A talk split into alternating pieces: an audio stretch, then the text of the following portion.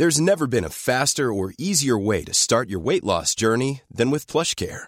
PlushCare accepts most insurance plans and gives you online access to board-certified physicians who can prescribe FDA-approved weight loss medications like Wigovi and Zepbound for those who qualify. Take charge of your health and speak with a board-certified physician about a weight loss plan that's right for you. Get started today at plushcare.com slash weight loss. That's plushcare.com slash weight loss. plushcare.com slash weight loss. La vie de ma mère, c'est simple, mais rassurez-vous, je raconterai pas ma vie. Parce que je joue sur les mots, et en jouant sur les mots, je vais m'intéresser à ceux que je rencontre. Ça sera les avis de ma mère. Ah bah ouais, mais elle est politique, mais j'étais journaliste avant, mais c'est vrai qu'on a tendance à se raconter et à se mettre trop facilement sur le divan aujourd'hui.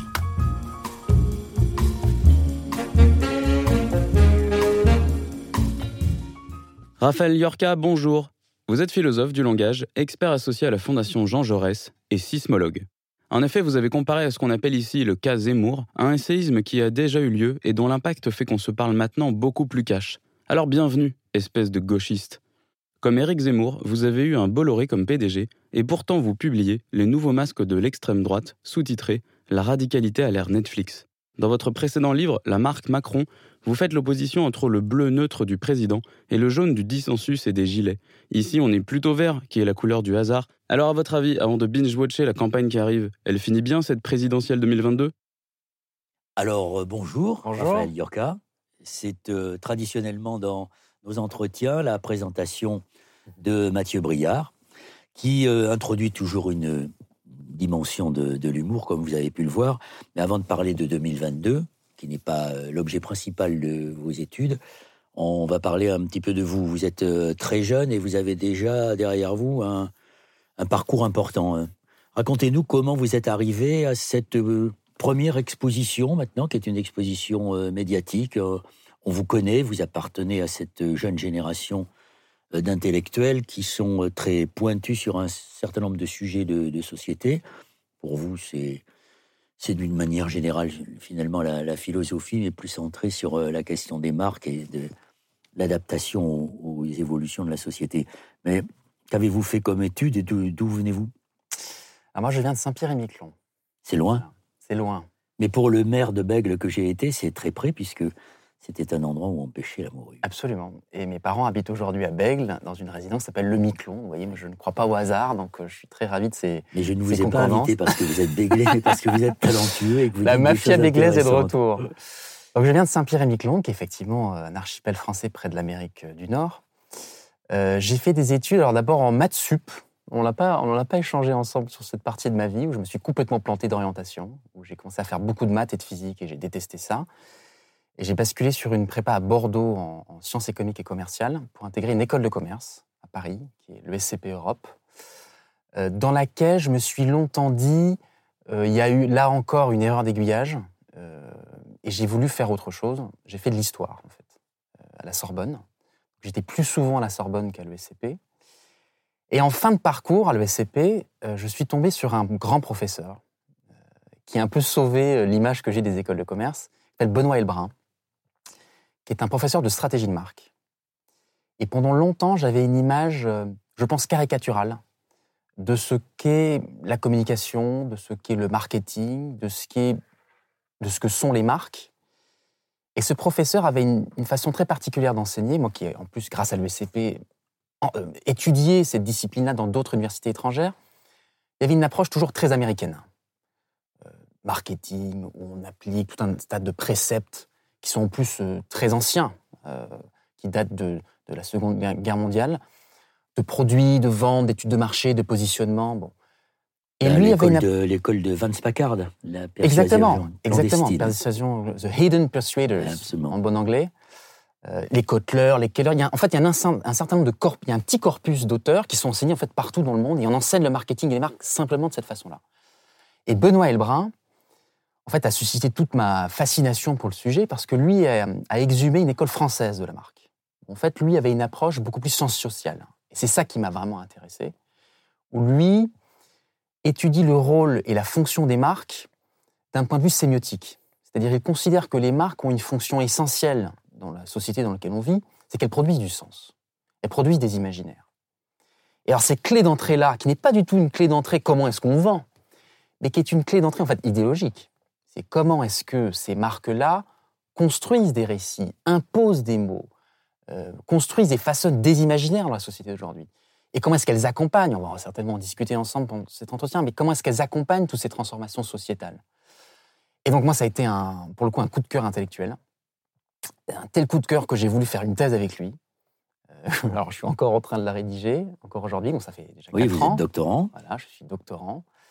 Euh, inscrit non pas à l'ESCP, mais à l'EHESS, pour être tout à fait exact, avec une linguiste qui s'appelle Marion Carrel, qui est spécialiste de, linguistique, qui est une disciple d'un grand linguiste injustement méconnu, à mon avis, s'appelle Oswald Ducrot, qui a eu ses heures de gloire dans les années 80-90, qui est une, conception très précise de sémantique argumentative, donc une discipline très précise en linguistique, et que j'ai croisé avec justement ce Benoît Elbrun pour essayer de travailler cette question du discours politique des marques.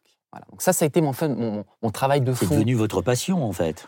Alors passion, je sais pas, j'ai d'autres passions. J'ai fait du patinage artistique pendant très longtemps. Je- je- J'en parle spontanément parce qu'il y a les Jeux Olympiques et j'ai regardé Ah, la performance la- remarquable la de nos deux Français. euh, ce couple. voilà, exactement.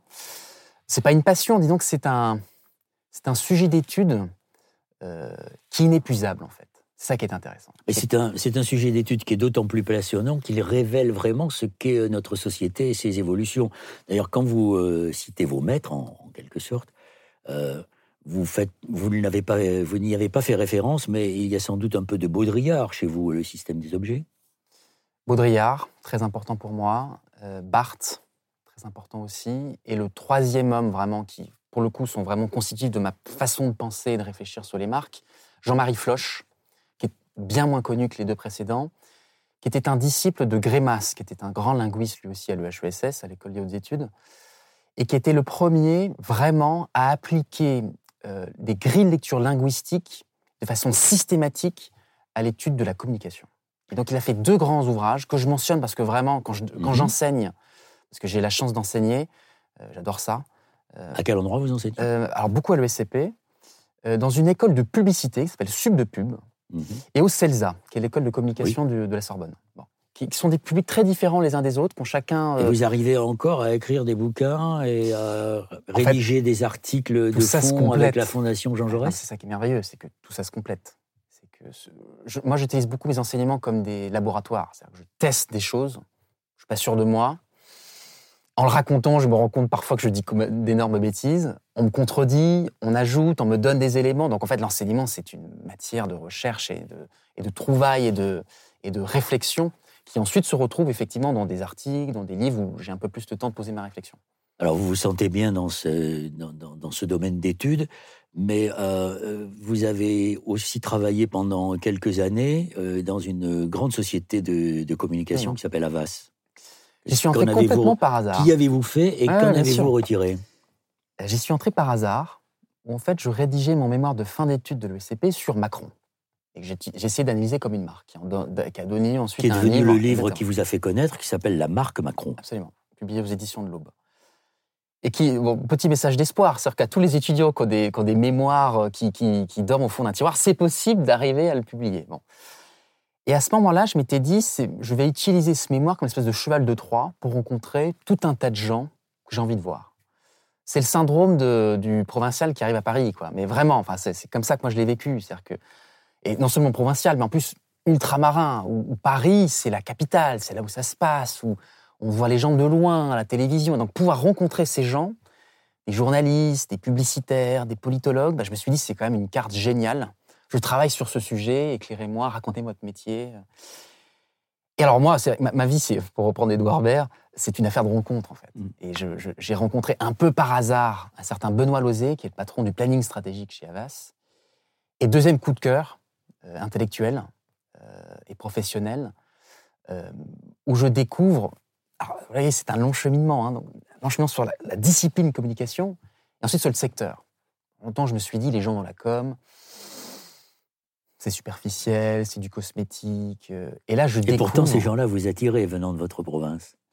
Euh, oh, oui, mais entre autres, c'est-à-dire que en fait, je ne cherchais pas forcément à rechercher, à, à rencontrer des communicants. Il se trouve que je- je- j'en ai rencontré et j'ai découvert en fait des gens qui ont une réflexion très pointue sur la société, Et en fait, j'ai été fasciné par ce département qu'on ne connaît pas dans les agences de communication, qui est le planning stratégique, qui porte très mal son nom parce qu'il n'y a pas du tout de planning, mais qui est une discipline qui vient de, plutôt du milieu anglo-saxon, qui est en fait un peu le centre de recherche d'une agence de communication. C'est-à-dire qu'il y a des gens dont le métier, et ça a été le mien pendant trois ans, où il s'agit de scruter la société, comprendre ses évolutions. Alors, ça passe par les sondages, ça passe par des études de marketing, mais ça passe aussi par une veille des idées intellectuelles, artistiques, esthétiques, sociologiques. Ça, tout ce qui respire, tout ce qui fait l'ambiance à un instant donné de la société, dans lequel ensuite les marques vont évidemment chercher à, à s'empêtrer et à s'adapter pour bâtir leur communication. Donc, ça a été mon métier, effectivement, pendant trois ans. Le côté plastique du capitalisme. Absolument, absolument. La vie de ma mère, c'est une série de podcasts consacrés à l'écologie et plus exactement à la pensée des écologistes. Nous les faisons ces podcasts avec des philosophes, des experts, des sociologues, des activistes qui nous apportent leur point de vue sur la société, leur point de vue sur le monde et qui nous aident à mieux le comprendre et à mieux préparer l'avenir. Ma vocation, celle de ma génération d'écologistes, c'est la transmission, c'est le passer le témoin à ceux qui aujourd'hui ont pris conscience de l'urgence et qui savent qu'il n'y a plus de temps à perdre. Nous avons besoin de vous parce que nous avons décidé d'être, euh, comment dire, farouchement indépendants. Les seuls qui peuvent nous aider à poursuivre euh, ce chemin que nous avons entamé, c'est vous, en entrant dans notre communauté de la vie de ma mère. Il vous suffit d'aller sur Tipeee. C'est une nécessité politique et philosophique. Et pourquoi vous êtes parti de Davas? Principalement pour réussir à finir ma thèse, en fait mener les deux. Mais vous en aviez un petit peu assez Vous aviez fait le tour de ce que vous vouliez Non, on fait jamais le tour. En réalité, euh, au bout de trois ans, je voyais bien qu'il y avait encore un continent énorme à explorer. Moi, je ne regrette pas du tout. C'est une, formidable école, euh, la communication. C'est-à-dire que vraiment, j'ai compris à quel point euh, les imaginaires étaient importants dans, la, dans le changement des, comportements des gens. Alors, est-ce que justement... Ça, c'est quelque chose qui est une vraie prise de conscience et qui, je pense, peut être utilisé comme levier énorme euh, dans les énormes défis qui, vont être les nôtres dans les, dans les années à venir. Et ça, vraiment, c'était une prise de conscience et surtout de compréhension qu'il y a des techniques, il y a des méthodes de fabrique d'opinion, mais pas au sens de propagande, au sens négatif dont on va, on va manipuler les gens, au sens, sans être dans, dans le positivisme béat, mais dans le sens d'inciter à de meilleures façons de faire. Et ça, je, ça j'y crois beaucoup, en fait. Et ça, ça me l'a beaucoup enseigné, en fait. Mais enfin, pour l'instant et pour euh, la majorité des cas, euh, les outils euh, que vous maîtrisez aujourd'hui et sur lesquels travaillent ces, plannings de stratégie, c'est fait principalement pour manipuler les gens, c'est-à-dire pour les amener à ce qu'on veut, à tel type de consommation, tel type de comportement, pour dessiner tel imaginaire de société. Alors moi je pense que la réponse elle est plus nuancée que ça. in fine, il s'agit toujours de faire vendre. Ça, c'est sûr. Et je pense que c'est transparent. Ça, ne trompe personne que tel et tel discours de marque soit du discours du produit, du discours de corporate beaucoup plus large. Ça s'agit in fine, il s'agit in fine de faire vendre des produits ou faire accepter des services. Mais je crois qu'il y a eu, alors, par cynisme, ou parfois même, moi j'y crois quand même, par, par conviction, la compréhension quand même qu'on aille dans le mur. Et moi je l'ai vécu de manière intime, enfin, enfin intime, de près, disons. dans l'intimité. Où j'ai vu des ce dirigeants... ressenti, il est toujours, euh, il, est, il est plutôt intime en fait. Hein. Oui, non, ça c'est. Il ébranle beaucoup. Il ébranle. Et j'ai vu des dirigeants. Bah oui, bien sûr. Et j'ai vu des dirigeants euh, comprendre ça. C'est-à-dire qu'au fond, non seulement leur business model avait pu dans le passé avoir des externalités négatives et contribuer au monde dans lequel on est, mais c'est là où c'est encore plus fort, que leur modèle pouvait contribuer à peut-être l'améliorer un peu plus. Euh, moi, j'ai été très frappé par, d'ailleurs, pardon, ça vient aussi de l'édition de l'Aube, mais du livre de Pascal Demurger, qui est le patron de la Maïf, qui sort un livre en septembre 2019, L'entreprise sera politique ou ne sera plus. Du 21e siècle sera politique ou ne sera plus. Où il raconte sa propre conversion, et ça c'est intéressant. C'est-à-dire que lui raconte euh, qui déboule à la tête de la Maïf, qui n'avait aucune euh, compréhension, là encore intime, du modèle mutualiste, et qui en fait a une conversion progressive sur la nécessité d'engagement de cette mutuelle-là, les valeurs propres qu'elles peuvent porter. Et surtout la façon dont, en tant que mutuelle, ils peuvent entraîner des boucles de rétroaction positive pour inciter à de meilleurs comportements. Où il prend l'exemple, de, il, a, il a mis en place une... Je ne vais pas faire la pub de Pascal Dumurgier ou de la Maïf, mais c'est un exemple qui m'avait vachement marqué. Euh, un circuit de seconde main de réparation de, de, des cas de voiture. C'est que plutôt, à chaque, à chaque accident, plutôt que de reprendre des, des éléments de pièces neuves, de mettre en place des, des, des, objets de seconde main qui ont déjà été utilisés pour justement limiter la surconsommation de produits. Bon. Ben, en tant que mutuelle, d'inciter à ce comportement-là, en fait, ça, ça, incite toute une boucle de oui, il y a maintenant d'ailleurs des... c'est un exemple isolé, mais... des ventes de voitures Absolument. qui ne sont plus des voitures euh, d'occasion, sans Absolument. entendez. Absolument.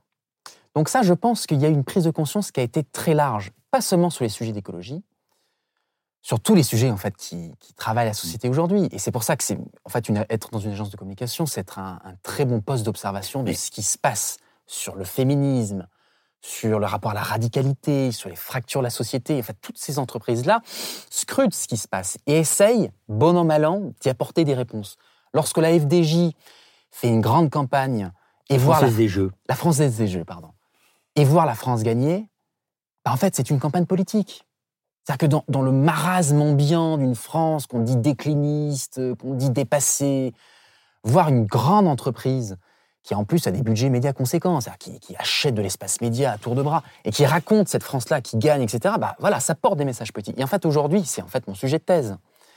C'est le discours politique des marques. Parce que c'est ça dont je me suis rendu compte. Alors, j'ai présenté beaucoup les aspects positifs, il y a d'autres aspects dans lesquels il faut être un peu plus oui, parce critique, que évidemment. Je, je, vous interromps une seconde parce que tout ce que vous dites est, est évidemment passionnant. On ne peut pas jeter le bébé avec l'eau du bain au nom euh, de la critique qu'on doit adresser aux, aux, grandes entreprises qui ont précisément les moyens de pratiquer ces études. Mais il y a quand même une part de cynisme et dans certaines situations euh, de greenwashing, par exemple.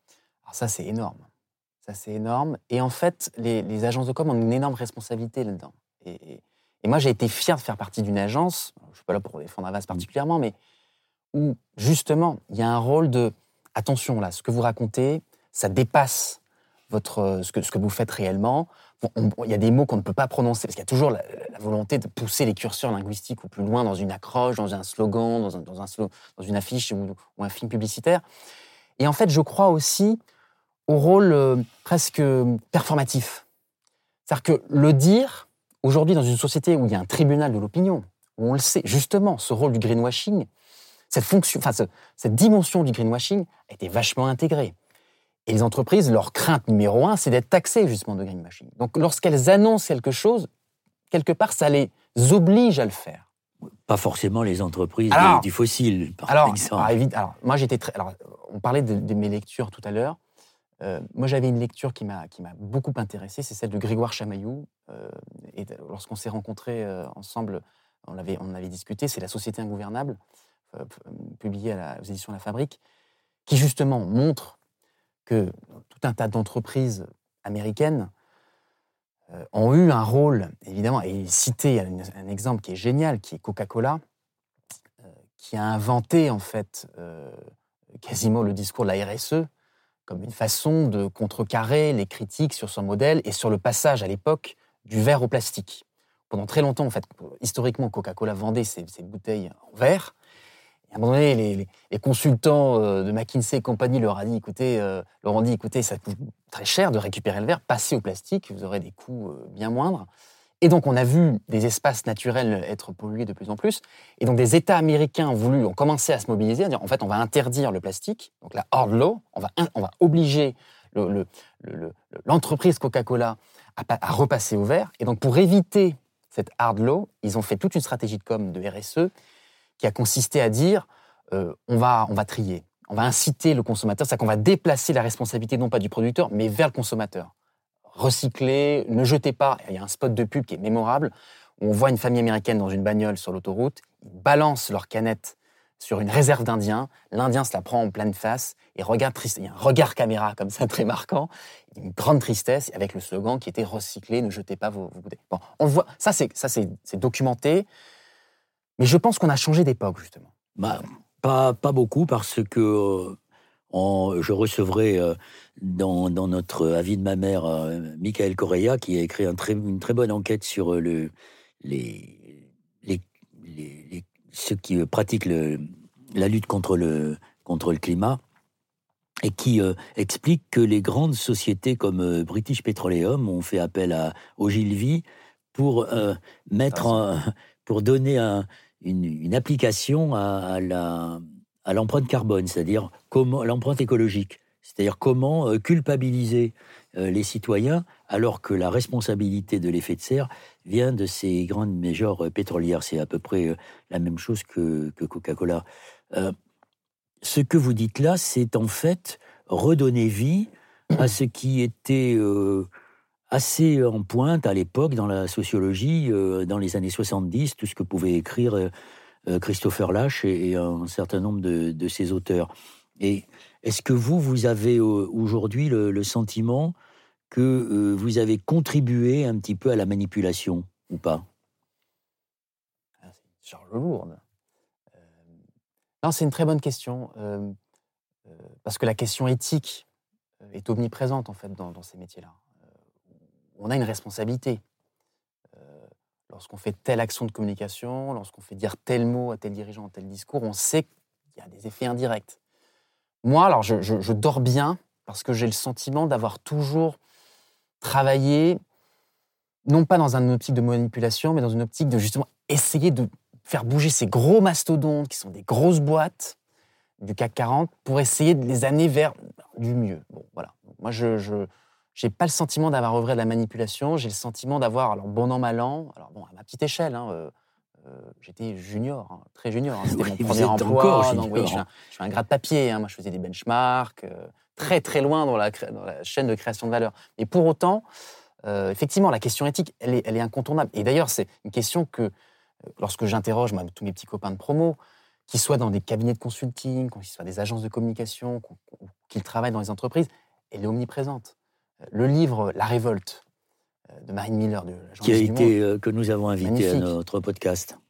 elle touche du doigt là, quelque chose de, de sensible. C'est qu'on voit bien qu'il y a toute une génération. Alors, moi, j'ai du mal avec ce, ce côté générationnel, mais c'est vrai, en fait. C'est-à-dire y, a une- il y a une conscience de la catastrophe qui n'est pas celle des générations précédentes.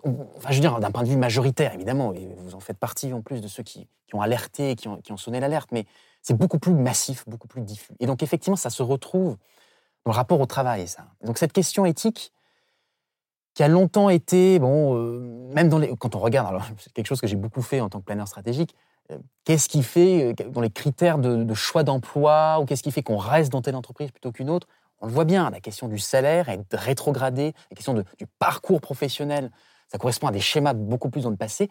Il y a la question du sens, la question de l'engagement, la question de la responsabilité de ce qu'on fait dans l'emploi, effectivement, elle est, elle est- elle est majeure aujourd'hui. Vous dites bien. que vous n'aimez pas beaucoup le mot de génération. Vous vous reconnaissez pourtant dans cette génération Oui, qui produit beaucoup Alors- de, de réfusniques, si je puis dire. Alors, je, merci de me relancer là-dessus. C'est un livre que, de Vincent Coquebert, euh, qui a été écrit aux, à- les éditions Arquet. Euh, je vais essayer de pas euh, mordre le titre.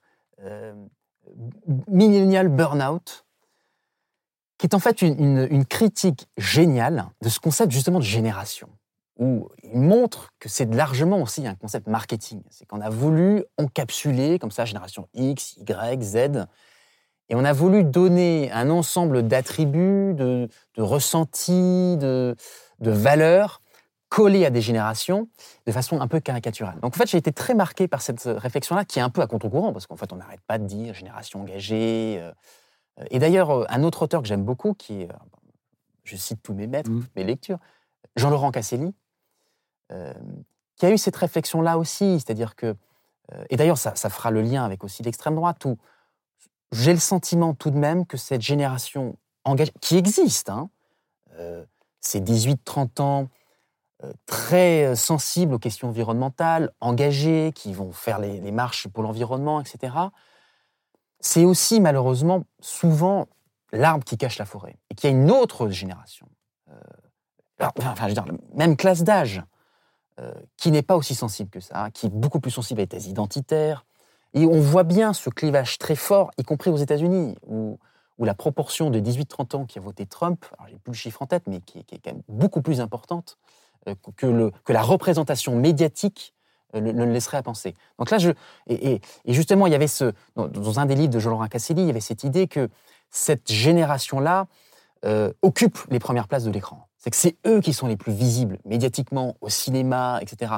Et que des auteurs, par exemple, comme Nicolas Mathieu, sont, sont très précieux parce qu'ils donnent à voir justement d'autres qui sont pareils, qui, où on, partage le même, le même, la même classe d'âge, mais qui pour autant ont un, un vécu et ont un système de valeurs, ont des, ont, des, ont des, ressentis très différents et très éloignés de cette représentation-là, de la jeunesse engagée, encore une fois, qu'on a souvent à l'esprit. Oui, d'ailleurs, cette focalisation des médias sur cette génération mobilisée, euh, elle contribue euh, d'une certaine manière à invisibiliser encore un peu plus ceux qui aujourd'hui euh, se sentent déclassés, méprisés et sans avenir. Et la question de la visibilité, elle est très importante.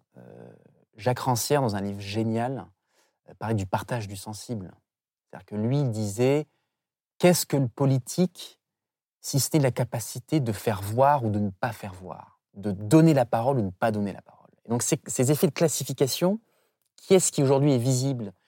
Qui est-ce qui aujourd'hui, qu'est-ce qu'on voit? Qu'est-ce qui a la parole? Elle est très importante. Effectivement, l'un des effets indirects de ce, d'ailleurs on a le, microphone ici, euh, ceux qui marchent et qui, qui, qui l'effet indirect, c'est effectivement cette, ce, sentiment d'invisibiliser peut-être cette troupe de jeunesse qui ne se reconnaît pas aussi bien dans, cette, dans ce discours-là. Alors ce double constat que vous faites, à la fois cette prise de conscience dont vous, venez, dont vous avez parlé de, de l'urgence, euh, qui est quand même euh, pèse sur votre génération, et le constat de ce que le, on, veut mettre tout le monde dans le même panier, c'est-à-dire une même génération qui serait mobilisée.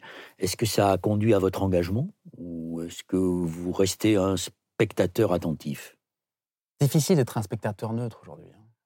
Franchement. Hein. Euh, moi, en plus, j'ai écrit sur le neutre et sur Macron. Absolument. Euh, ou le neutre. On, y reviendra tout à l'heure sur le neutre qui veut éviter le conflit. Et qui C'est très difficile de ne pas se positionner aujourd'hui parce que je pense que le non-positionnement est déjà une sorte de positionnement. Euh, je pense que c'est le cas vis-à-vis de l'extrême droite et on va en parler. Vis-à-vis de l'écologie, c'est la même chose. C'est-à-dire que c'est ne pas. Alors après, s'engager je, je, pas le plus. Enfin, j'essaye d'avoir des, vecteurs d'engagement qui ne sont pas forcément euh, les plus actifs sur les sujets de l'écologie, mais effectivement, je, je, pense que euh, l'engagement est, obligatoire aujourd'hui. Euh, et que ceux qui ne le sont pas, c'est aussi le rôle de ceux qui ont été sensibilisés à ces questions-là, de peut-être user, alors de leur, chacun à son échelle, hein, chacun avec ses moyens, chacun avec ses outils, d'essayer de convaincre par cercle concentrique. Moi, j'ai beaucoup pensé la, la contagion à l'extrême droite, mais je pense qu'il y a une forme de contagion positive de ces questions-là. Où Zemmour, pardon de faire le parallèle, mais je, l'ai en tête, lorsque Zemmour, dans son clip d'annonce de campagne, dit il faut convaincre sa femme, sa famille, ses conjoints, ses voisins, etc., les inconnus, bah, je pense que cette zone de, contagion progressive sur ces questions-là, elle est essentielle. Et, il faut, et je crois qu'il ne faut pas attendre tout du politique je crois que ça dépendra beaucoup de notre capacité à nous, individus, à justement sensibiliser de proche en proche sur ces questions-là. Donc effectivement, mon engagement, au-delà même de mes écrits et de ce que je peux raconter par ailleurs, euh, ça se joue aussi, je pense, à cette échelle-là. On, va y revenir un petit détour avant de, de reparler des marques et de la manière dont elles savent euh, s'adapter euh, à l'imaginaire collectif, ou en tout cas à contribuer à le créer. Vous pensez que les, partis politiques aujourd'hui ne regardent pas, ne savent plus regarder la société et qu'il faut regarder plutôt de, du côté de la société civile pour euh, comprendre et espérer? Le constat est dur. Il est unanimement partagé. Alors, j'aime pas crier avec les loups, donc j'ai du mal à vous dire oui, vous avez tout à fait raison. Je pose une question. Oui, oui, oui, non, mais force est de constater que euh, production d'idées, ça fait belle lurette qu'on ne les voit plus dans, le, dans les partis politiques. Euh, alors, il y, a mille, raisons à cela, mais euh, je crois beaucoup à la régénérescence par la société civile, ça c'est vrai. On en voit aussi les limites. Macron avait compris ce discours-là. C'est pour ça que je, je, suis mal à l'aise à vouloir avoir une, formule aussi affirmative, parce qu'au fond, Macron a voulu faire ça en 2016-2017. Il a voulu dire euh, les politiques tous pourris, tous pas tous pourris, c'est pas vrai, tous dépassés, ils ne comprennent plus la société, ils sont hors sol, euh, ils répondent à des grilles de lecture de la société qui ne sont plus celles-ci, etc. Et au fond, régénérons par euh, la société civile. La question, c'est de savoir quelle société civile. Euh, je pense que le diable, pour le coup, ce ah, c'est pas un détail, mais où toute la question est de savoir est-ce que c'est plutôt des cadres CSP+, qui, qui muscle l'ensemble du dispositif macroniste, ou est-ce que c'est cette société civile beaucoup plus large, des associations, des, acteurs engagés sur le terrain, qui, effectivement, eux, ont des choses à dire, et surtout des choses à faire remonter? Et que je pense qu'il y a un double travail. Il ne faut pas attendre. moi, je, crois assez peu à, la, démocratie participative au, euh, sens où on attend que les idées viennent vraiment voilà, euh, de la société telle qu'elle. Où je crois que c'est très difficile de demander à des citoyens d'avoir euh, de renouveler une doctrine géopolitique ou d'avoir une politique économique macro à 50 ans très affirmée. En revanche, la démocratie participative qui consiste à écouter et à faire remonter les pratiques, les retours, les expériences, les savoir-faire du terrain, pour ensuite que on, arrive à formuler des politiques publiques et des idées qui en soient rattachées, ça j'y crois beaucoup. Mais effectivement. Euh, Mais il faut lui donner les moyens institutionnels. Et il faut lui donner les moyens. Donc, euh, par exemple, la Convention citoyenne ah pour le climat ou les référendums d'initiative citoyenne? Alors là, l'habileté de Macron, c'est d'avoir compris ça. Euh, c'est une initiative géniale, cette histoire de, référendum, pardon, d'initiative citoyenne sur le climat. L'intuition est bonne. C'est pas lui qui l'a eu, hein, mais Bien il sûr. l'a récupéré. Il l'a récupéré pour ensuite l'appliquer. Enfin, c'était l'un des le premier président en place à avoir appliqué. Le problème, c'est qu'on voit bien que ça n'a pas été jusqu'au bout et que moi, je crains.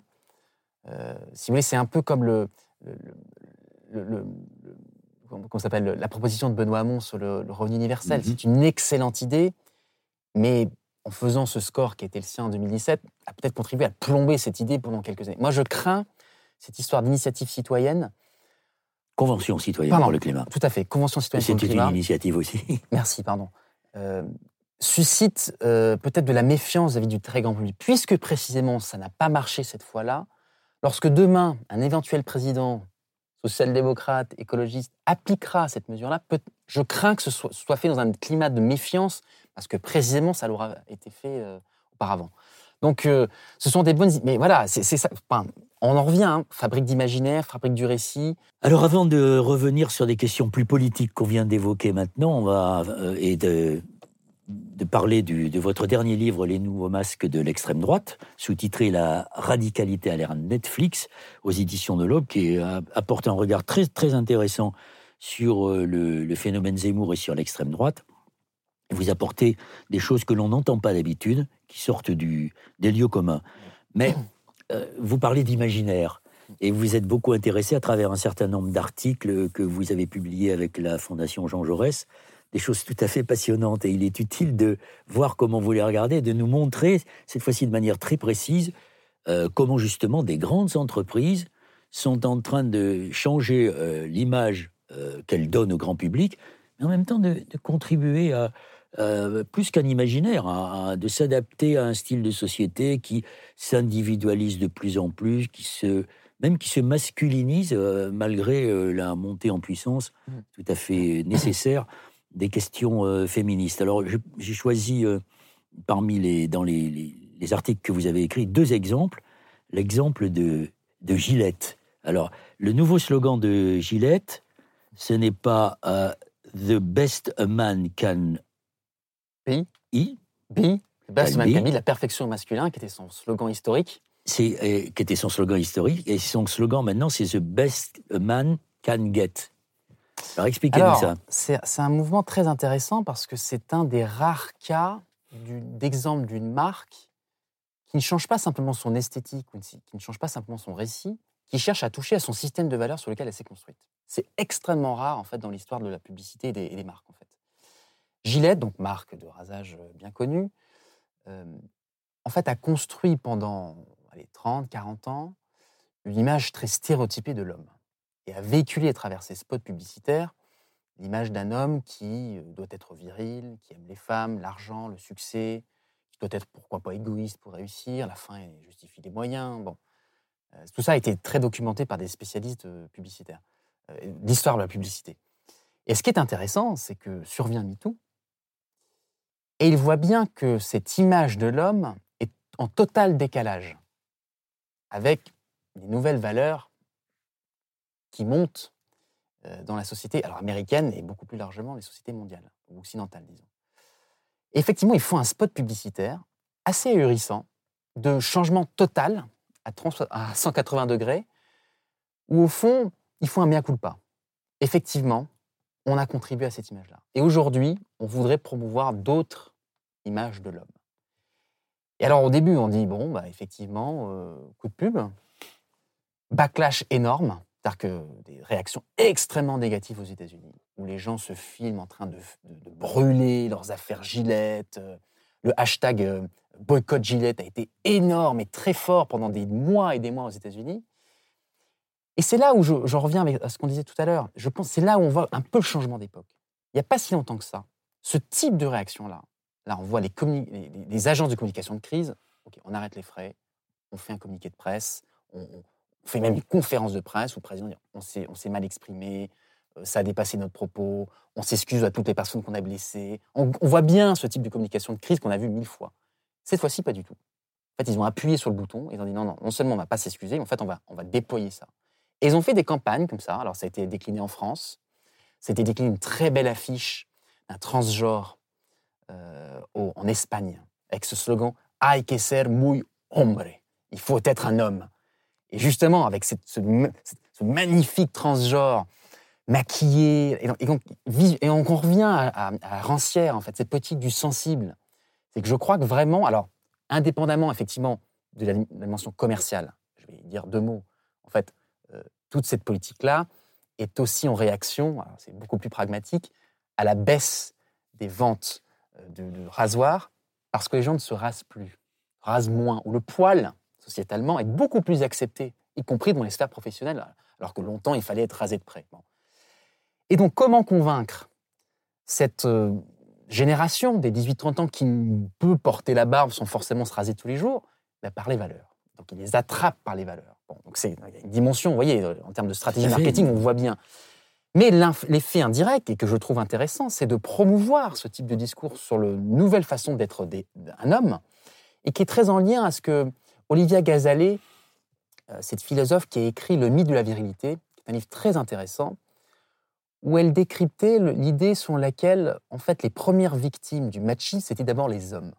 Où il y avait une espèce d'injonction à être homme, qui était celle justement de, de, Gillette, et qu'elle cherchait justement à, nourrir à travers toute l'histoire. Et que précisément, Gillette venait en tant qu'acteur essayer de, basculer cette représentation-là. Donc cet exemple, effectivement, est intéressant. À la fois pour, effectivement, soulever le capot, pas être naïf, ça correspond à des éléments très pragmatiques et très commerciaux, mais aussi voir, euh, peut-être repérer les effets positifs de cette nouvelle représentation quand, quand des grandes marques, il faut, imaginer le budget média de ces marques-là, c'est à l'échelle du monde, c'est des milliards de dollars. Quand, quand on investit cette somme-là pour donner à voir d'autres façons d'être un, un homme, je pense que l'effet indirect est, est positif. Alors, deuxième exemple, qui est tout, tout aussi intéressant, c'est Tinder. Tinder que vous avez, euh, dont vous avez analysé euh, la publicité, en fait, euh, qui euh, n'est plus, ou en tout cas qui ne se veut plus le, le lien pour l'amour, mais qui veut euh, Absolument. faire primer le célibat. Alors ça, vraiment, c'est un très bon exemple parce que, on d'ailleurs, on l'a dit ensemble, on dit souvent, les marques collent à la société et en sont les miroirs. Cette notion de miroir, elle est très, elle est, peuvent prendre de l'avance aussi. Mais justement, je pense qu'elles peuvent être aussi actrices et motrices. Et c'est le cas, de, je pense, de, de Tinder, qui, en fait, a compris à un moment donné que face à l'émergence de d'autres euh, applications concurrentes, de rencontres, qui tout était sur le segment de l'amour, chercher l'âme sœur. Des slogans de mythique, d'adopte un... Enfin bon, on a tout un tas d'applications euh, concurrentes, qui a compris que peut-être que la bonne façon de se positionner, c'était non pas sur l'amour, mais sur le célibat. Et ce qui est extrêmement intéressant, et donc là je reprends ma casquette de, non seulement de communicant, mais doctorant en philosophie du langage, Oswald Ducrot, que j'ai mentionné tout à l'heure, avait une thèse très intéressante sur les topoi, où il disait que des mots véhiculaient des images et des jugements afférents. Au fond, quand on pense célibat, il y a l'image un peu de Bridget Jones. C'est-à-dire, cette c'est une femme en l'occurrence, ça peut être un homme évidemment, cette personne seule, éplorée, un peu un boulet pour son entourage, qu'on cherche à recaser, c'est-à-dire le célibat conçu comme une période indésirable et subie, entre deux euh, passages amoureux. Et au fond, le rôle du célibat, c'est d'en sortir le plus possible. Ce que fait Tinder, ah, ça c'est le contraire. et c'est magique. Enfin, c'est magistral, pardon, ça c'est plus le communicant qui parle, c'est très bien vu stratégiquement. C'est le contraire. C'est de considérer le célibat non pas comme un chemin, comme, une espèce d'état transitoire, mais comme le but ultime. Ils ont essayé de remobiliser un autre topo, c'est là la force de la communication, de bouger complètement la représentation du, célibat, qui est un état, un état non pas subi, mais choisi, qui est susceptible de donner plus de liberté, plus d'émancipation, et donc qui promeut le célibat comme style de vie à part entière. Et donc on le voit bien, c'est-à-dire que là, c'est une force.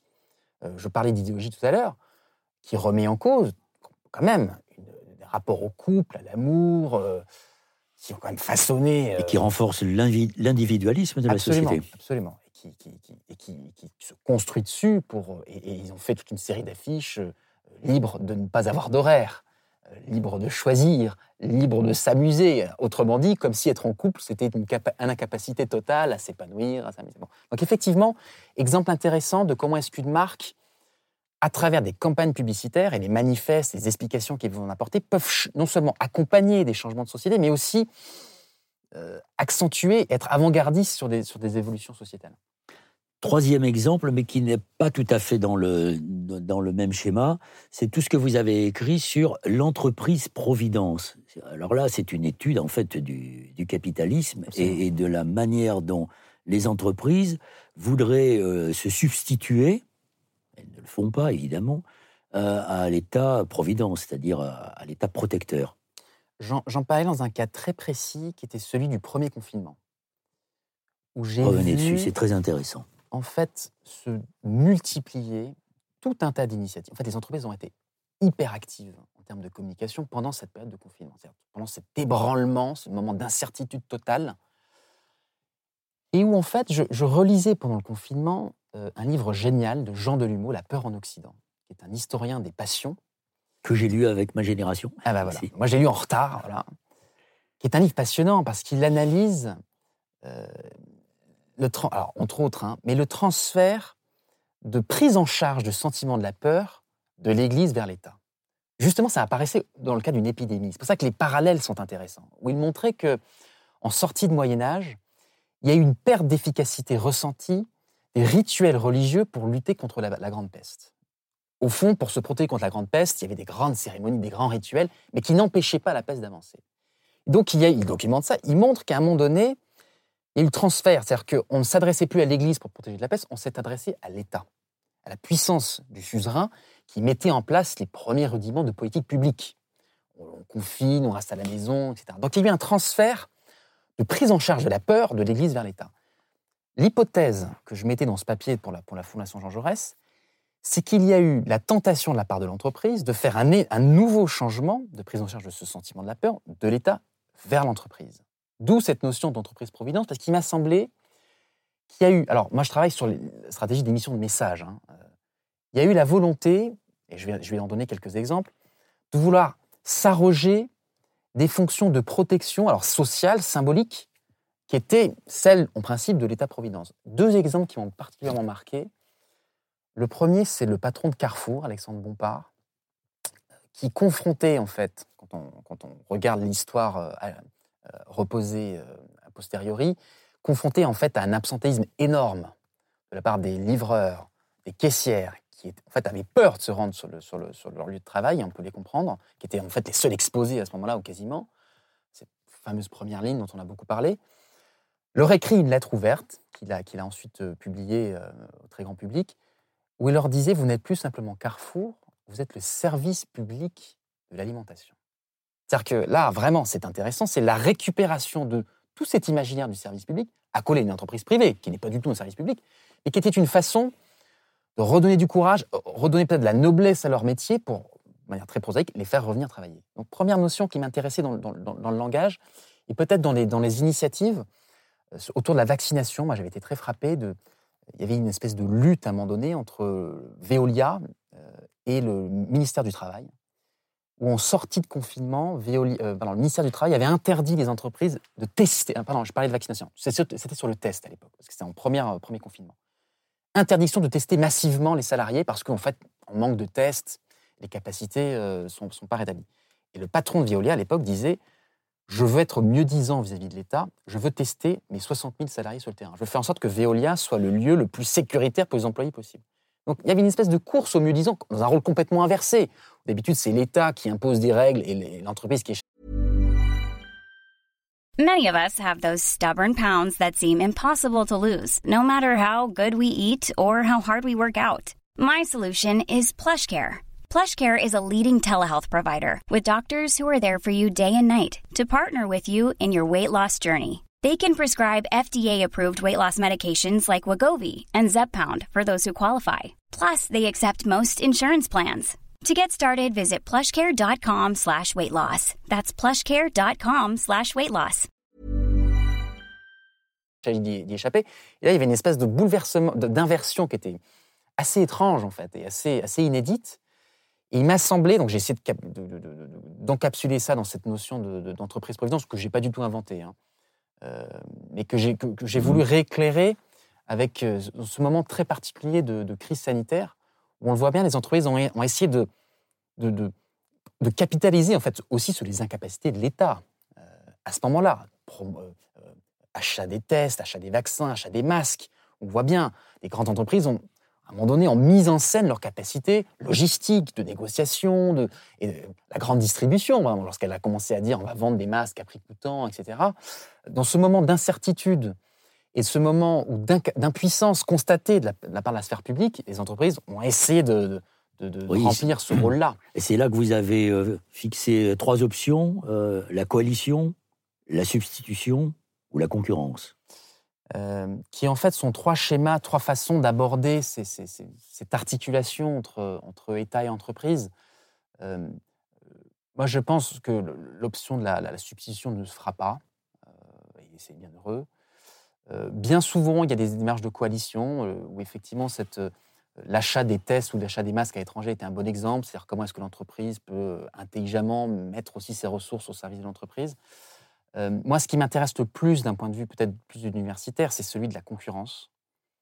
Et non seulement d'un point de vue d'action, mais peut-être, je reviens à cette notion d'imaginaire.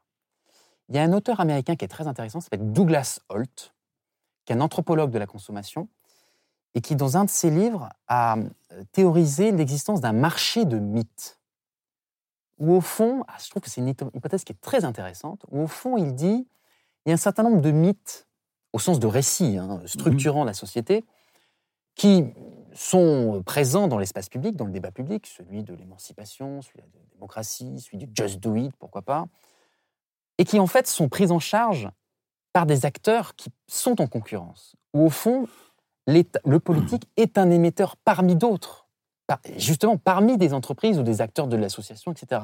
Autrement dit, c'est ça où c'est intéressant, toute cette notion de concurrence, lorsque Nike dit just do it, d'une certaine manière, il prend une part de marché, une part de voix dans le discours, ou un homme politique qui dirait la même chose avec d'autres mots, évidemment, il ne reprendra pas le slogan de Nike, mais le discours d'émancipation que peut porter euh, le progressisme, la gauche, etc., est accaparé par Nike. Et donc il y a une forme de concurrence, c'est-à-dire que...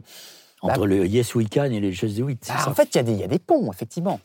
Et alors, parfois, ça peut, ça peut être un, tremplin intéressant. C'est-à-dire, comment est-ce que des candidats cherchent à, à, capitaliser sur, cet imaginaire existant qu'on bâtit des marques Et parfois, malheureusement, ce sont des marques qui invisibilisent et qui, qui ringardisent même le message politique. Donc, il y, a un phénomène voilà, de concurrence symbolique, sémantique, visuelle entre le politique et l'entreprise. Et ça, je pense que c'est une nouvelle donne qui n'existait pas encore il y a. Il y a, oui, d'ailleurs, on peut, quand on écoute euh, Madame Pécresse, par exemple, candidate de la droite, dans son dernier meeting, elle dit Je veux être la présidente du fer.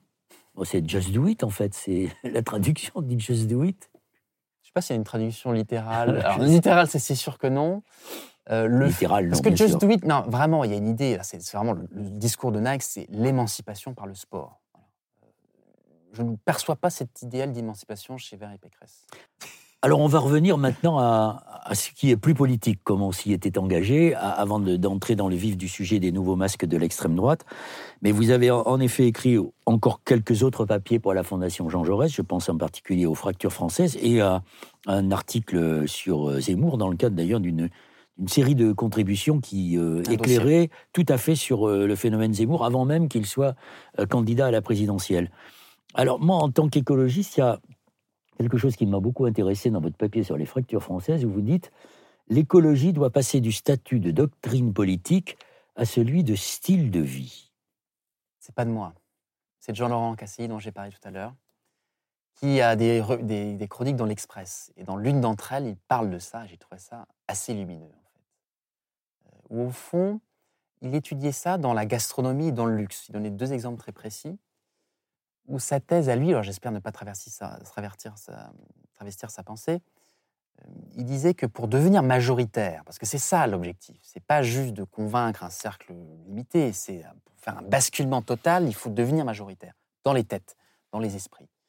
Euh, c'est bon, c'est Gramsci, l'hégémonie culturelle, qui a d'ailleurs récupéré l'extrême droite. Bon, J'y reviendrai mmh. tout à, tout Ce que j'ai expliqué dans le bouquin Le. Absolument. Pour devenir majoritaire, l'intuition de Cassilly, c'est de dire si on en reste au statut de doctrine politique, il y aura toujours possibilité, même mécaniquement, par construction, d'être contre. Et ça laisse de l'espace un contre-discours. Et on voit bien comment aujourd'hui, l'écologie devient majoritaire, c'est-à-dire en cela qu'elle est récupérée, y compris par l'extrême droite, y compris par la droite, qui a, une définition, une conception complètement différente, beaucoup plus conservatrice. Mais pour, euh, pour, pour, que cette conception de l'écologie en tant que changement total des, des, façons de vivre et de consommer, le lifestyle est important. Euh, C'est-à-dire que tout ce dont a parlé Barthes, tout, tout ce dont a parlé Baudrillard, cette, cette capacité des marques à être dans l'injonction, dans le normatif, c'est-à-dire créer des imaginaires et créer des récits qui incitent les gens à, qui a longtemps été au service de l'ultra-consommation, au service de, euh, du, prêt-à-porter, etc., peut être mise au service peut-être d'un lifestyle écologiste. Et justement, dans l'exemple de la gastronomie, c'est très intéressant. C'est-à-dire que euh, le vegan, qui, il n'y a pas si longtemps que ça, a été considéré comme une espèce de quelque chose de limité, un cercle très militant d'écologistes purs et durs, et la gastronomie, c'est un exemple très intéressant. Euh, j'ai lu ça récemment. Un restaurant vegan a été pour la première fois étoilé au guide Michelin. Donc on voit bien comment est-ce que cette, ce vegan cette, cette, est devenu aussi quelque chose de alors, lifestyle gastronomique, inspirant, quelque chose dont on, on, on, prend plaisir, pour reprendre cette thématique mmh. du plaisir qui est, qui, qui est, très importante. Oui, sauf que la, la droite, l'extrême droite, une partie de la gauche, je pense en particulier aux au candidats du Parti communiste français, euh, se lance dans une contre-offensive en laissant croire que le style de vie que voudraient euh, imposer les écologistes, ce serait un style de vie basé sur euh, les restrictions, la contrition, et, qui supprimerait la dimension du plaisir. C'est Madame Pécresse qui parle du charolais, et c'est Roussel qui parle de la viande. Euh, les écologistes n'ont jamais proposé ça comme style de vie, mais en fait, ils sont toujours victimes de cette offensive multiple de leurs ennemis, de droite comme de gauche, sur le côté punitif. On en vient à ce qu'on raconte depuis tout à l'heure. C'est une bataille des récits, une bataille de cadrage. C'est comment, est quelle étiquette on va coller au front de l'adversaire. Et effectivement, cette étiquette-là, il va falloir la décoller très vite. Parce qu'on voit bien comment ce récit infiltre les esprits, est très puissant, et effectivement, il faut faire la démonstration que pas du tout. Et justement, cet exemple de la gastronomie, je pense, est un très bon élément de contre-offensive. C'est-à-dire qu'effectivement, on peut manger bien, on peut manger bon, que ce soit bon pour le corps, bon pour la santé, bon pour la planète. Et vous voyez, ce récit-là, il faut, il faut, faut réussir à le porter. Effectivement, il y a une bataille des récits qui est menée par l'extrême droite, qui est redoutable, qui utilise justement cet élément de la gastronomie. Moi, je suis frappé. Euh, il y a tout un tas de youtubeurs identitaires. Je pense à Baptiste Marché, par exemple, qui est a une chaîne YouTube très influente, s'appelle Bench and Cigars qui organise ce qu'il appelle des repas de seigneurs, très médiévistes dans, l'appellation, où il mange du pigeonneau, du pinard, qui reçoit des invités et qui, entre deux coups de, de côtelettes d'agneau, euh, raconte euh, la dévirilisation de l'homme, l'islamisation de la société, etc. Donc ils utilisent la gastronomie comme une espèce de pointe avancée sur laquelle ils font, ils font pénétrer leurs idées. Je pense qu'il faut reprendre ça terme à terme et corps à corps, utiliser cette gastronomie-là pour, cette fois-ci, effet de cadrage, le raconter de manière complètement différente et porter ce message écologiste qui nous est cher, effectivement. Alors, on en vient précisément à, à, à, Zemmour, parce que tous ces influenceurs sont aux côtés de, oui. de Zemmour et non pas de, de Marine Le Pen. Euh, parlant de votre livre Les nouveaux masques de l'extrême droite, vous expliquiez, vous avez expliqué dans une interview au Monde il faut euh, défataliser euh, l'extrême droite. Qu'est-ce que vous voulez dire par là? Au fond, on entend beaucoup la petite musique de l'irrésistible ascension de l'extrême droite. Voilà.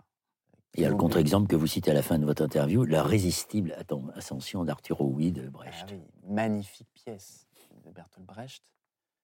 euh, Où, au fond, l'extrême droite obérait une forme de loi de l'histoire ou de nécessité politique, où il y a eu les attentats, il y a eu les, il y a eu les vagues d'immigration, et au fond, l'extrême droite serait destinée à, à monter. Je, ne reviens pas sur les analyses de politologues et de sondeurs, qui ne sont pas les miennes, mais qui sont évidemment utiles pour comprendre les terreaux, les détresses sociales. Bon, je ne reviens pas là-dessus, ça a été pour le coup très documenté. Moi, dans ce livre-là, j'ai voulu appor- apporter un autre éclairage sur la question de la représentation, dont on parle depuis tout à l'heure en réalité. C'est la question du construit. C'est que je crois que cette montée de l'extrême droite est aussi le fruit d'une stratégie mûrement réfléchie, en réalité, où il y a un certain nombre de techniques, d'approches, de méthodes, qui consistent à imposer des mots, imposer des images, imposer des expressions, qui infiltrent le débat public. Et, justement, quand je parle de défataliser la montée de l'extrême droite, je veux soulever le capot et montrer qu'il y a des rouages, et qu'en démontant, et en démontant pardon, et un, ces rouages, on est en capacité peut-être de les contrer. C'est en tout cas l'objectif de ce, de Alors, ce court essai. Tout à fait, mais il y, a, il y a plein de choses très intéressantes dans votre essai que nous allons essayer de, de regarder ensemble. Dès le début, vous dites ceci, vous écrivez ceci. Euh, Nous nous contenterons de nous interroger sur cette nouvelle donne symbolique. De quelle façon l'écriture de la pré-campagne d'Éric Zemmour a-t-elle renouvelé l'approche gramsciste traditionnellement utilisée par l'extrême droite? Comment l'extrême droite s'est-elle adaptée à la nouvelle ère de la fabrique des imaginaires, désormais largement façonnée par la sphère euh, pop culturelle? Le face-à-face Zemmour-Le Pen est aussi une bataille des signes qui prolonge et matérialise la bataille des idées. Tout est dit. C'est bien, c'est bien écrit, non C'est très bien écrit, oui, oui, j'ai affaire Je à un bon, redécouvre. Non, affaire je à un bon client, plaisante, je plaisante, je plaisante. comme on dit dans notre jargon de Euh, journaliste. Non, Gramsci. euh, On a beaucoup souligné euh, cette récupération de la part de l'extrême droite, de cet intellectuel italien qui a théorisé l'idée sur laquelle, avant de conquérir les yeux, il faut conquérir les têtes. Bon, c'est la question de l'hégémonie culturelle, oui. absolument. Moi, ce qui m'intéresse, c'est qu'en fait, il y a un nouvel entrelacement esthético-politique qui conjugue en fait? Un vieux logiciel, qui est celui de l'extrême droite euh, classe- enfin, connu, qui a des racines très profondes. Je ne suis pas historien de l'extrême droite, j'ai lu Laurent Joly, j'ai lu Jean-Yves Cabu, euh, où il y a différentes familles, euh, les contre-révolutionnaires du 19e, les légitimistes catholiques, les anti-Dreyfusards. Mais ce vieux logiciel-là, il a été réactualisé, remis au goût du jour par un travail sur la forme. Et qu'au fond, c'est quelque chose de peut-être de contre-intuitif. Comment est-ce que l'extrême droite peut être avant-gardiste dans sa façon de faire de la com? Et au fond, ça se comprend. Parce que peut-être que plus qu'aucun autre parti, puisque justement ils ont un logiciel poussiéreux, ancien, plus qu'aucun autre parti, ils ont intérêt à embrasser des formes nouvelles pour être plus convaincants et pour agréger de nouveaux publics. Et c'est un peu ça que j'ai voulu raconter au travers d'un alors d'un masque, parce que c'est un peu le, Oui. c'est le- c'est l'outil, la grille que vous dites, que on, va, on, on va, ça tient en une, une phrase, et vous allez pouvoir la commenter et poursuivre votre démonstration. Euh, vous écrivez à mains égards, nous sommes entrés dans une société du masque, c'est-à-dire une société pour laquelle non seulement le masque n'est plus un scandale moral, qu'il s'agirait de dénoncer avec ferveur, mais une société dans laquelle les masques sont partout dans notre quotidien.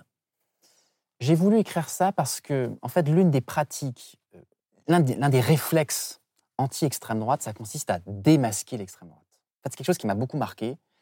D'ailleurs, les deux biographies qui ont été consacrées à Marine Le Pen, Romain Rousseau et Renaud Dely, c'est la face cachée de Marine Le Pen ou la vraie Marine Le Pen. Où au fond, il y avait toujours ce jeu qui consiste à dire soulevons le masque de Marine Le Pen et vous verrez qu'en en dessous, il y a ce vieux logiciel. Et je trouve que cette pratique-là euh, n'est plus aussi efficace parce que précisément, je pense que le masque n'est plus un scandale moral. C'est-à-dire que scandale moral, au sens où euh, c'est une, longue tradition en fait, qui vient du XVIIe, c'est très moraliste en réalité, c'est Tartuffe, c'est-à-dire que le scandale est, masque est insupportable et qu'au fond le simple fait d'avoir un masque euh, est coupable. Je pense qu'on a complètement basculé, euh, basculé. euh, les historiens, alors moi qui ai un peu étudié l'histoire, ils détestent ces effets de bascule, ont toujours le sentiment que tout bascule du jour au lendemain. Bon, pardon. Mais a- ça, ça, ça, ça, ça- ça a changé, c'est-à-dire que euh, on est tous, et Goffman l'avait très bien montré dans son livre La mise en scène de la vie quotidienne, on aborde tous des masques différents selon qu'on est avec ses proches, ses collègues ou des inconnus. C'est la question de la représentation. Oui. Bien sûr, et sur les, sur, les liens du digital, on ne se présente pas la même. Pourtant, on est la même personne, hein, mais sur Facebook, sur LinkedIn ou sur Tinder, on n'aborde pas, ni les mêmes photos, ni les mêmes descriptifs, ni les mêmes arguments. Euh, on se cache même derrière des pseudos. Absolument. Donc je pense que le masque, aujourd'hui, est omniprésent. Donc reprocher à Marine Le Pen ou à l'extrême droite d'avoir des masques, je pense que c'est la mauvaise façon de les contrer. J'ai voulu, en fait, arborer la deuxième question du masque. Parce que le masque, c'est ce qu'a très bien montré tout un tas d'auteurs, euh, je cite à un moment donné euh, Starobinski, c'est le lieu de l'occultation et de l'ostentation. C'est-à-dire qu'un masque, non seulement ça cache, mais ça montre, ça donne à voir. Et c'est plutôt cette deuxième facette sur laquelle j'ai voulu m'appuyer. C'est-à-dire le masque considéré comme une façade symbolique. Euh, dans les balles masquées, je me suis un peu replongé dans des, écrits sur la question, à Vienne, à Venise, à Versailles. La question du masque, c'est pas celle de dissimuler le visage, parce qu'au fond, un simple mouchoir ou, ou un voile aurait suffi. Non, il s'agit, c'est une construction artistique qui se donne à voir, qui se donne à lire. Donc j'ai voulu prendre au sérieux, en fait, ce que donne à voir, ce que donne à lire l'extrême droite, pour essayer de comprendre leur stratégie esthétique et donc leur stratégie politique. Alors, ça veut dire que euh, vous accordez une importance particulière à, l'émergence, à l'arrivée des Zemmour dans le débat politique, parce que vous, vous estimez, euh, à juste titre, à mon avis, mais les arguments sont, sont forts et vous allez les, les développer, qu'il a finalement, dans son entrée en campagne, y compris d'ailleurs euh, à commencer par sa pré-campagne pour la présentation de son bouquin, il a contribué à, à, interpeller le discours politique euh, traditionnel et il a même influencé le discours politique d'une certaine manière de la droite et de la gauche qui sont finalement obligés de se déterminer par rapport à ces méthodes. En fait, ce qui est intéressant avec Éric Zemmour, c'est qu'il inverse totalement les stratégies traditionnelles de l'extrême droite, qui était celle, et qui est encore celle de Marine Le Pen, qui est plutôt une force centripète. C'est-à-dire qu'elle part de la marge, qui est la sienne et qui est celle de son histoire politique, pour essayer de venir au centre, en adoucissant la forme, en, se moulant dans le, dans le territoire symbolique de la, chats. c'est la stratégie de dédiabolisation. Absolument. Zemmour fonctionne de façon exactement inverse. C'est une force centrifuge il part du centre et il va vers la marge. En fait, son, intuition, c'est qu'il va être en capacité de radicaliser une partie des 43% de Français qui considèrent qu'ils ne sont ni modérés ni radicaux. Et donc, c'est ça la force centrifuge. Et c'est avec un masque que j'essaye d'expliciter, qui est le masque de la radicalité, où il fait une stratégie, où il revendique la radicalité. Radicalité au sens d'extrême droite. On m'a beaucoup reproché d'utiliser ce terme. Effectivement, il y a d'autres formes de radicalité. Euh, qui d'ailleurs peuvent être positives. Hein, on a débarrassé la question d'écologie, mais dans l'entretien, je l'ai bien compris. Mais disons, la radicalité d'extrême, qui est celle du logiciel d'extrême droite. Euh, on le voit bien euh, dans les mots. Euh, il refuse, par exemple, de parler de délinquance. C'est du djihad. Donc, application de cette grille, de lecture, de son obsession vis-à-vis de la religion musulmane à la question de la délinquance. Dans les images, on l'a vu, l'imaginaire très violent quand il se saisit de ce sniper en visite au salon Millipol et qu'il le dresse sur les journalistes tout sauf un dérapage, assumé. Il faut bien comprendre les imaginaires qu'ils veulent, véhiculer. Ça se voit même, alors ça, peut paraître plus anecdotique, mais la forme n'est jamais décorrélée du fond. Lorsque les premières affiches de Zemmour commencent à apparaître sur les, murs des grandes villes à l'été 2021, on le voit, c'est le premier candidat à inverser les codes euh, des affiches traditionnelles avec un fond noir. On n'avait jamais vu ça. D'habitude, le fond est soit neutre, soit coloré, soit... Là, il assume le côté très inquiétant il est mal éclairé. Comme le clip de campagne, son clip de, lancement de campagne. Alors son clip de campagne, c'est encore autre chose. Non seulement il assume ce ton euh, grave et menaçant, euh, suicide français, guerre civile, on connaît par cœur sa rhétorique, mais là il fait euh, un mouvement très intéressant son clip de campagne, c'est il fait une OPA sur l'imaginaire français en réalité. C'est que là on a une espèce d'offensive sur, il se réclame de Hugo, il se réclame de Brassens, il se réclame de Barbara. Vous voyez, c'est quand même pour dire la France, c'est lui. Donc là, c'est encore une autre, un autre type de stratégie, mais qui, qui correspond à ce brouillage dont on va parler, c'est-à-dire où l'étiquette d'extrême droite est beaucoup plus insidieusement infiltrée dans des mots. Et c'est beaucoup plus difficile de s'opposer à un discours d'extrême droite lorsque cette extrême droite se revendique de Brassens ou de Barbara. Donc on voit bien comment. Alors, il ne faut pas être dupe, et personne ne l'est vraiment, mais Encore une fois, moi, je ne suis pas dans la réception du message, je suis dans la stratégie d'émission. Et le simple fait de se réclamer des, comédies de Molière, de Racine, de, tout ce patrimoine français qui n'appartient, faut peut-être le redire, qui n'appartient pas à l'extrême droite, loi sans faux, mais qu'il tente de récupérer pour augmenter le coût d'opposition à l'extrême droite. Et ça, c'est un mouvement qui est, très, qui, est intéressant. Il n'a jamais été aussi difficile aujourd'hui de s'opposer à l'extrême droite. Et ça fait partie de ces différentes techniques qu'il met en œuvre. Parmi les, techniques qu'il utilise, et c'est devenu même un, un slogan, hein, une sorte de gimmick, on va y venir sur ce que vous appelez le cool, euh, ben voyons. Ben voyons, c'était son, son défaut quand euh, il était opposé à, à quelqu'un, il disait ben voyons. Et puis c'est devenu un slogan, il y a même des, des affichettes ben voyons. Et c'est même euh, commercialisé sur des casquettes, sur Voilà, des c'est ça, t-shirts. c'est sur, euh, marchandisé. C'est une, c'est c'est une manière en fait de dire ben, il y a que mon discours qui, qui tient. et quand vous exprimez une- un avis contraire, on vous répond ben voyons.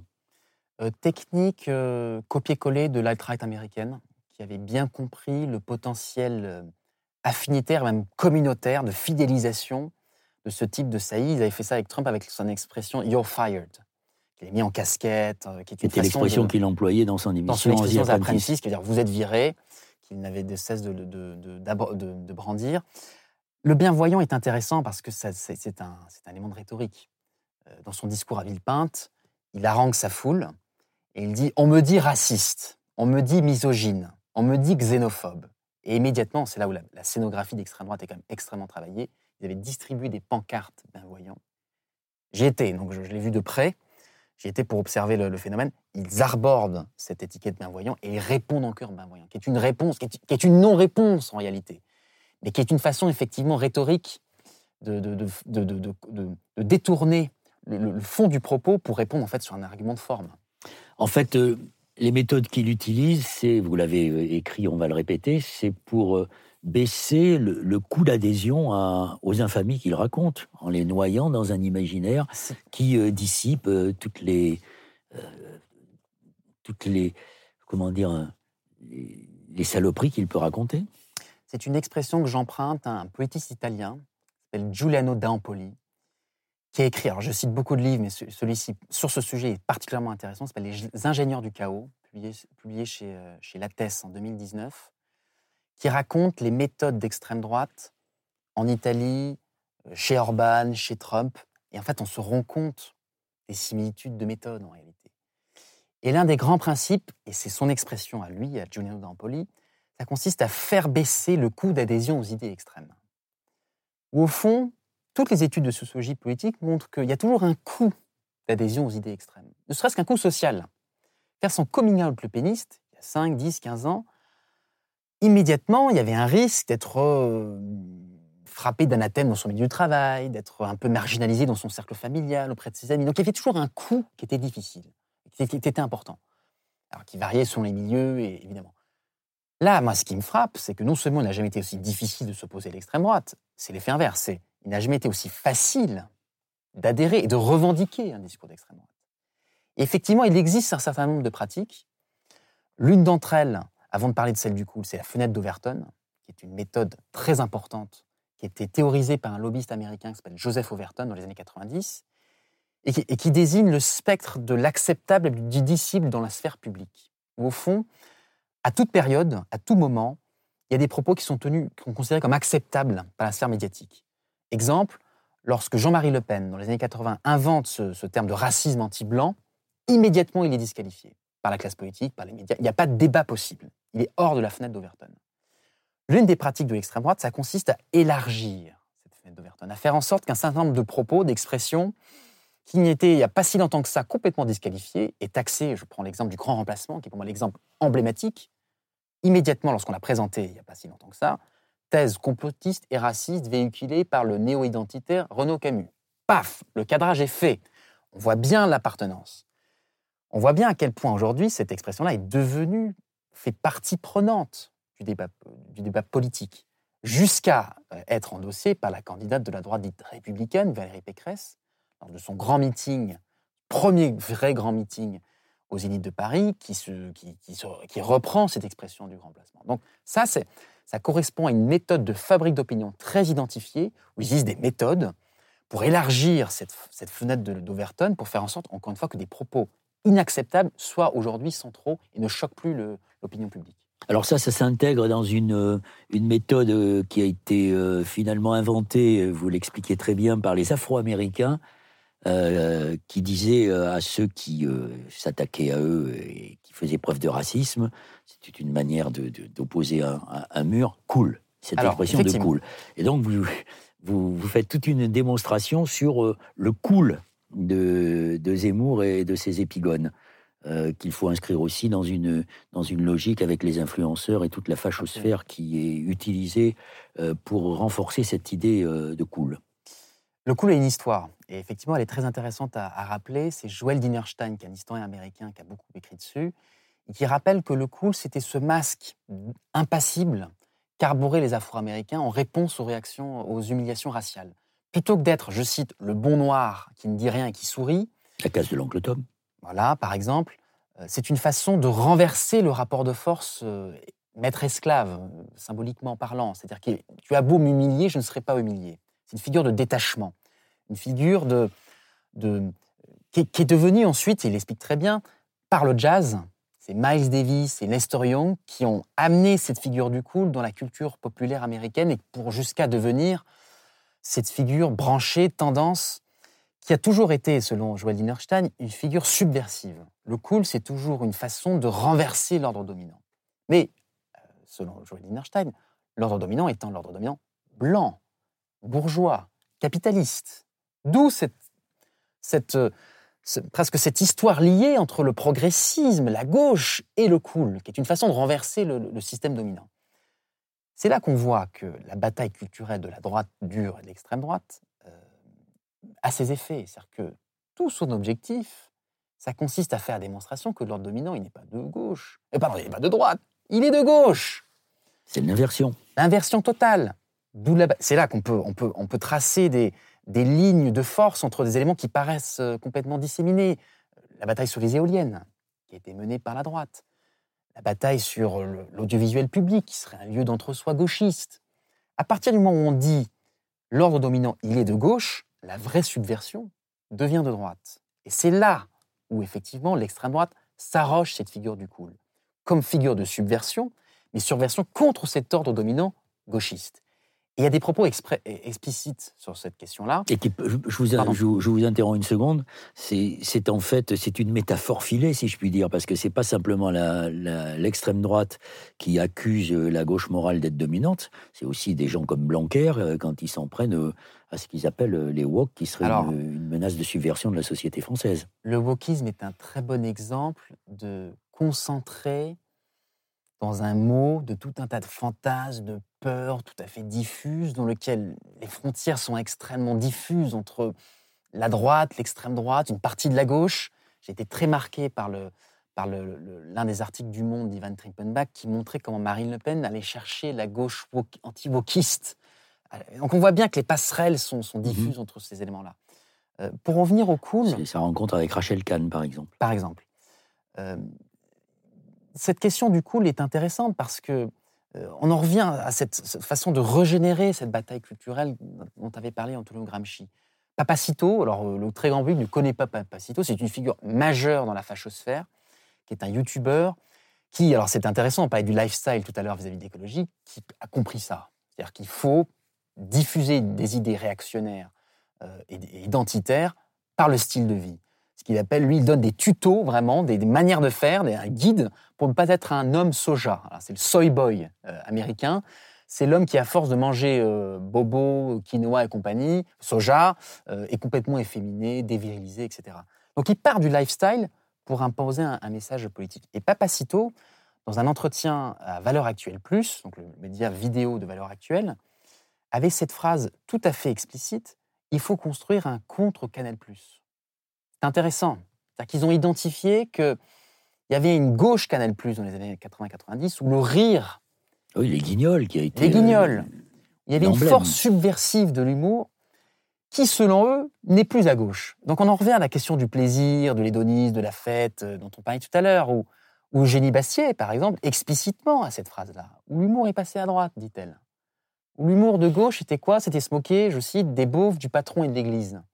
Ces trois figures étant à terre, dit-elle, difficile de se moquer des personnes à terre, en fait, ils n'ont plus rien contre quoi se moquer. Donc le vrai humour, c'est contre le néo-féminisme, c'est contre les dérives du progressisme, c'est contre les. C'est l'usuluberlu de wokistes.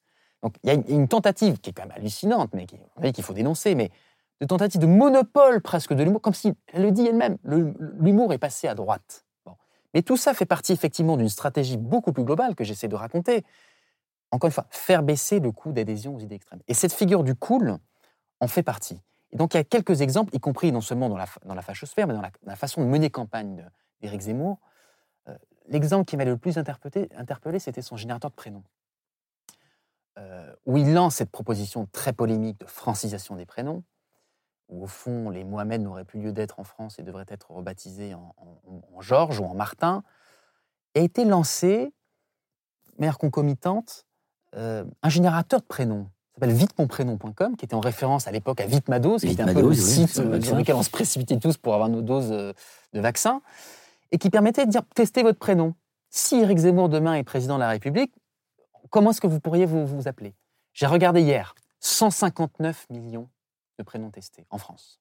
C'est hallucinant. C'est-à-dire que c'est un, c'est un outil qui était en fait conçu et encouragé par les équipes Zemmour, qui a utilisé l'autodérision comme farce de persuasion. 159 millions de prénoms, testés, ça veut dire que c'est une visibilité énorme de cette proposition-là, qui, on le sait, dans un marché politique, dans, un, champ politique, je préfère la métaphore du champ que celui du marché, un champ politique où, où les propositions ont du mal à, infiltrer et à, aller jusqu'au jusqu'au citoyen final. Donc visibilité et surtout dédramatisation totale, où des marques de grande consommation, je pense à KFC, je pense à Domino's, ont testé eux-mêmes. Ils ont mis KFC, comment est-ce qu'on s'appellerait? Ha ha ha, Paul.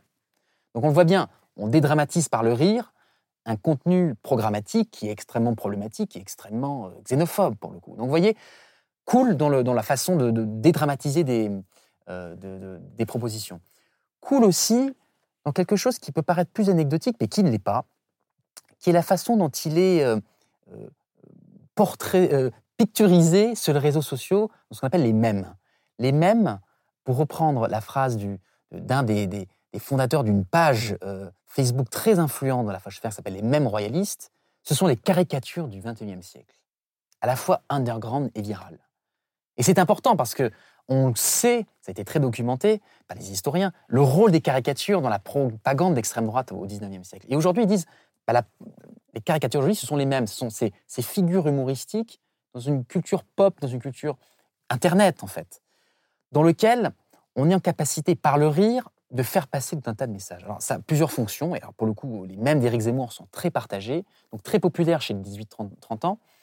Ça a plusieurs fonctions. Un, créer un capital sympathie pour ce qu'ils appellent le Z, le présenter. Euh, j'ai un même en tête où il est la première fois, il a arboré ses lunettes, et en meeting. Il y a trois actrices porno qui ont des lunettes, avec Éric Zemmour en lunettes, et puis les lunettes, ça rend craquant. Voilà, c'est la phrase qu'ils mettent. C'est une façon de créer un capital sympathie par le rire. Il y a aussi une façon de, rattraper des éventuels dérapages. Lorsque justement je citais, qui n'est pas un dérapage, mais qui a, été, dont le cadrage médiatique a été très mauvais pour Eric Zemmour, c'est quand il a repris ce sniper-là. Euh, il a été en fait euh, euh, représenté en James Bond. C'était le moment en plus où James Bond était à l'affiche, où on le reprend 007, mourir ne peut attendre. Donc une façon, vous voyez, par les codes de la pop culture, de totalement masquer pour le coup cette, attaque contre les journalistes et contre le contre-pouvoir euh, est comme une façon marrante de le présenter au nouveau James Bond, nouvelle Mais il y a quelquefois des grains de sable, comme par exemple, il n'a pas pu rattraper par le rire euh, ce qu'il a fait devant le Bataclan. Et heureusement qu'il y a des faux pas, où effectivement tous les ingrédients étaient réunis. Alors c'est une autre partie, on n'est pas dans le coup, on est plutôt dans la conception de fabriquer sa campagne comme une série. Alors venons là. Alors oui, parce que je pense que c'est un bon exemple. Série, on va on, vient de parler du cool, mais euh, en effet, euh, un autre, un autre angle d'étude de, Zemmour dans votre livre, c'est euh, l'ère Netflix. C'est-à-dire que Marine Le Pen, ce serait l'ère TF1, c'est-à-dire la tradition, comme on le faisait avant. Mm. Et Zemmour, l'ère Netflix, c'est-à-dire comment on, crée, ce qu'on appelle des cliffhangers pour tenir l'attention du, spectateur mm. selon le, le fonctionnement des séries. En fait, je suis reparti d'une réflexion médiologique de Régis Debray, qui a depuis longtemps théorisé euh, l'intrication intime entre l'évolution des supports, des médiums et l'histoire des croyances. Euh, et il m'a semblé qu'il dans la fabrique des imaginaires, c'est un peu le, le fil rouge de notre entretien, on était passé d'une ère dans laquelle la fabrique des imaginaires était réalisée par plutôt les médias, par la sphère médiatique, et au premier chef le médium télévision, ce que j'ai appelé l'RTF1, qui correspondait à un moment de où faire campagne en tant qu'homme ou femme politique, ça consistait à faire une espèce de triptyque gagnant, euh, conférence de presse, euh, interview de la presse écrite et JT de 20 heures. Mmh, c'est ce que j'ai connu, moi, pendant la campagne de 2002, par exemple. Bonne séquence, c'est ces trois-là. À une autre ère, en termes de fabrique des imaginaires, hein, où cette fois-ci, je pense qu'on est beaucoup plus influencé par une sphère beaucoup plus large, que j'ai appelée pop culturelle, on est beaucoup plus influencé par des artistes, par des sportifs, par de la musique, par des films, et où le médium peut-être dominant, c'est plus la télé, ce sont les séries. Où Régis Debray a cette phrase euh, intéressante, il dit comment, comment euh, distinguer, comment euh, remarquer le médium dominant d'une époque? Et ben, c'est celui qui tient éveillé les adolescents la nuit. Et je trouve que justement, il y a eu la radio, il y a eu la, télé, et il y a aujourd'hui les séries. Et il m'a semblé, et donc j'ai caractérisé de manière un peu caricaturale, mais pour qu'on comprenne bien, RTF1 d'un côté et Netflix de l'autre. et il me semble que ce, médium série est intéressant parce qu'il est consommé dans la sphère intime. Donc on consomme de manière très majoritaire des, séries sur son canapé. et en fait, ça a une influence directe sur les attentes vis-à-vis des récits politiques proposés.